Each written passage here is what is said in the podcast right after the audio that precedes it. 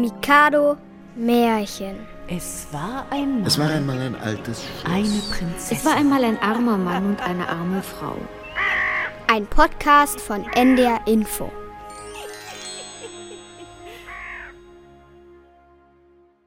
Der Eisenhans.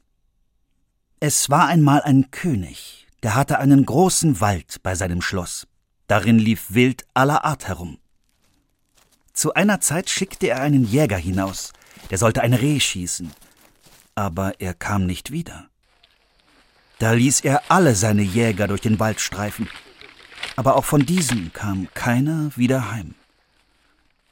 Von dieser Zeit an wollte sich niemand mehr in den Wald wagen, und er lag da in tiefer Stille und Einsamkeit. Das dauerte viele Jahre.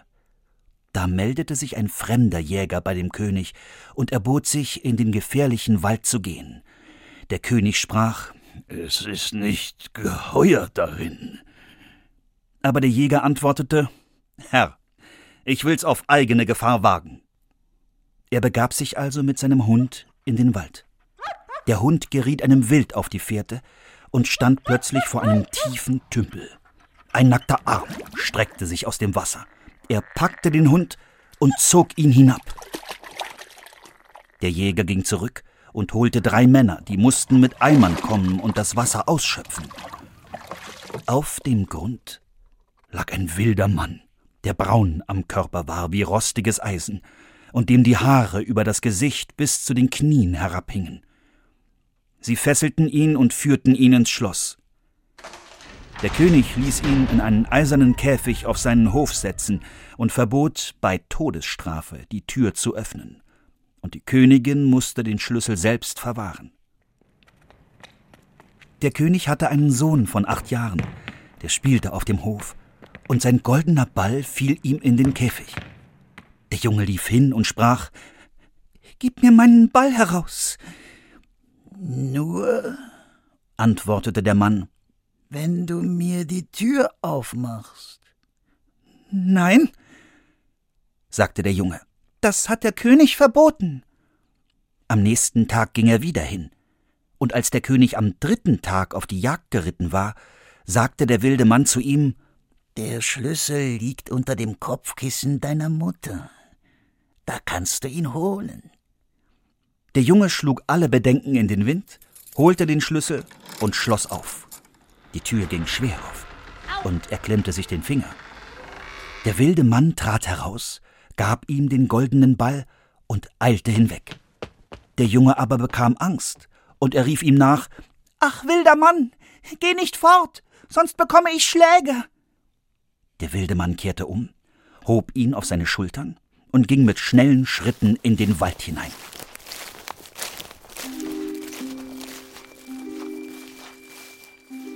Als der König heimkam und der Käfig leer stand und die Königin den Schlüssel nicht finden konnte und auch der Junge verschwunden war, herrschte große Trauer am Hof.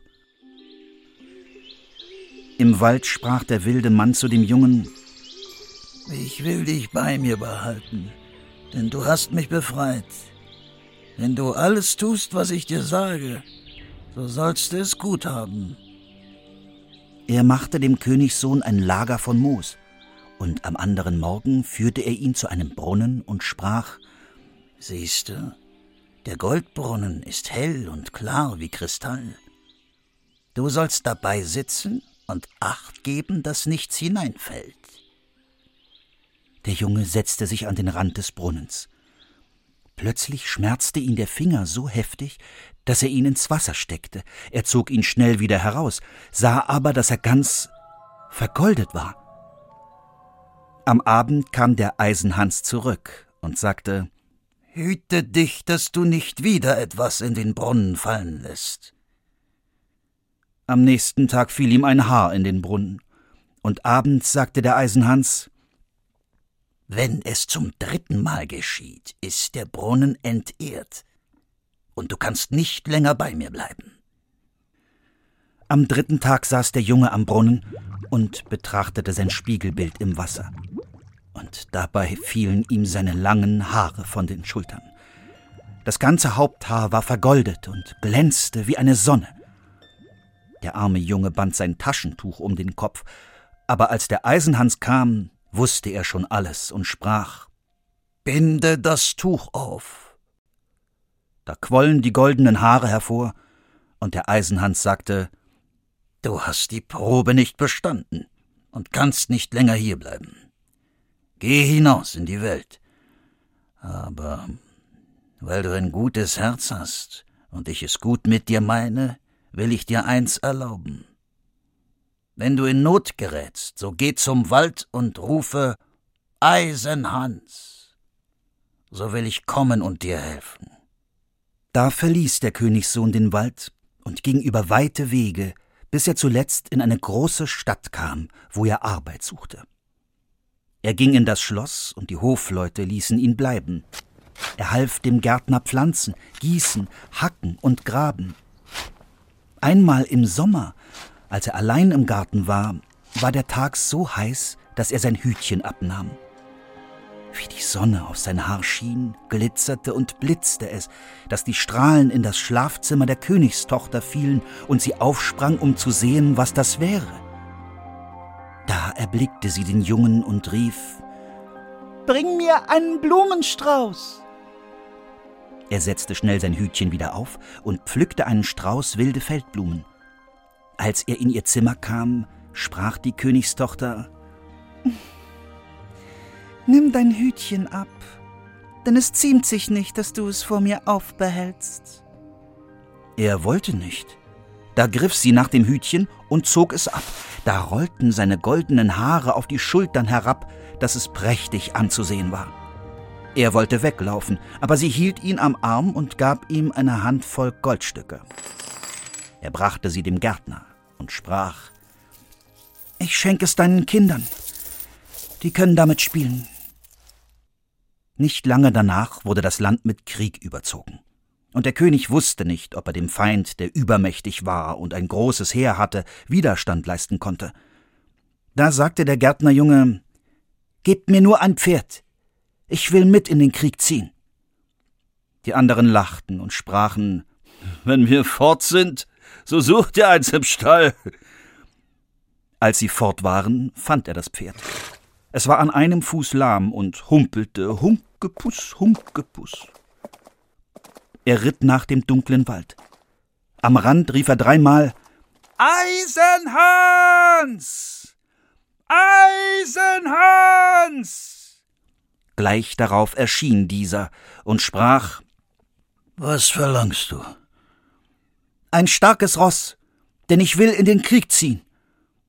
Der Eisenhans ging in den Wald und kam mit einem Ross zurück, das schnaubte aus den Nüstern und war kaum zu bändigen. Und hinterher folgte eine große Schar Kriegsvolk, ganz in Eisen gerüstet, und ihre Schwerter blitzten in der Sonne. Der Jüngling ritt mit seiner Schar zum Schlachtfeld. Dort war schon ein großer Teil von des Königs Leuten gefallen. Er jagte mit seiner eisernen Schar heran fuhr wie ein Wetter über die Feinde und schlug alles nieder und ließ nicht ab, bis der Feind geschlagen war. Dann ritt er zurück zum Wald und verlangte vom Eisenhans sein dreibeiniges Pferd zurück und kehrte heim. Als der König wieder auf sein Schloss kam, ging ihm seine Tochter entgegen und wünschte ihm Glück zu seinem Sieg. Es war ein fremder Ritter, der uns mit seiner Schar zu Hilfe kam sagte der König. Ich will ein großes Fest ausrufen lassen, das drei Tage dauert. Und du sollst einen goldenen Apfel werfen. Vielleicht kommt der Unbekannte herbei. Als das Fest bekannt gemacht war, ging der Jüngling zum Wald und rief den Eisenhans. Was verlangst du? fragte der. Dass ich den goldenen Apfel der Königstochter fange, es ist so gut, als hättest du ihn schon, sagte Eisenhans. Du sollst auch eine rote Rüstung haben und deinen stolzen Fuchs reiten. Als der Tag kam, ritt der Jüngling heran, stellte sich unter die Ritter und wurde von niemandem erkannt. Die Königstochter warf den goldenen Apfel und niemand fing ihn als er allein. Sobald er ihn hatte, jagte er davon. Am zweiten Tag hatte ihn Eisenhans als weißen Ritter ausgerüstet und ihm einen Schimmel gegeben. Wieder fing er den Apfel und jagte davon.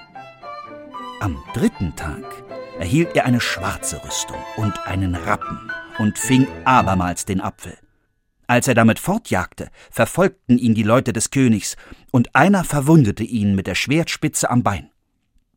Er entkam ihnen, aber der Helm fiel ihm vom Kopf, und sie konnten sehen, dass er goldene Haare hatte. Am anderen Tag fragte die Königstochter den Gärtner nach seinem Jungen. Hm, der wunderliche Kauz ist auch bei dem Fest gewesen und hat meinen Kindern drei goldene Äpfel gezeigt, die er gewonnen hat. Da ließ der König den Gärtnerjungen vor sich kommen. Die Königstochter nahm ihm sein Hütchen ab, und da fielen seine goldenen Haare über die Schultern, und er war so schön, dass alle erstaunten. Bist du der Ritter gewesen, der die drei goldenen Äpfel gefangen hat? Fragte der König. Ja, antwortete er. Und da sind die drei Äpfel aber ich bin auch der Ritter, der euch zum Sieg über die Feinde geholfen hat. Mein Vater ist ein mächtiger König, und Gold habe ich in Fülle, und so viel ich nur verlange. Ich sehe wohl, sprach der König. Ich bin dir Dank schuldig. Kann ich dir etwas zu Gefallen tun? Ja, antwortete er. Gebt mir eure Tochter zur Frau. Da lachte die Königstochter und sprach er macht keine Umstände.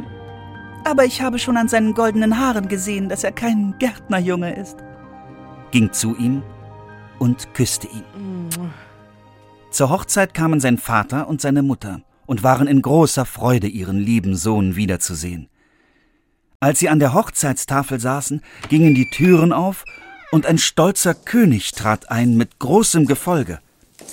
Er ging auf den Jüngling zu, umarmte ihn und sprach Ich bin der Eisenhans und war an einen wilden Mann verwünscht, aber du hast mich erlöst.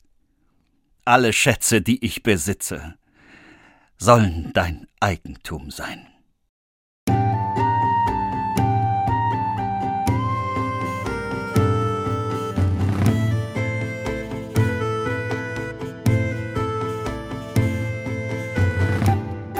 Das war der Eisenhans in der Reihe Mikado Märchen. Gelesen von Stefan Kaminski. Ein Podcast von NDR Info.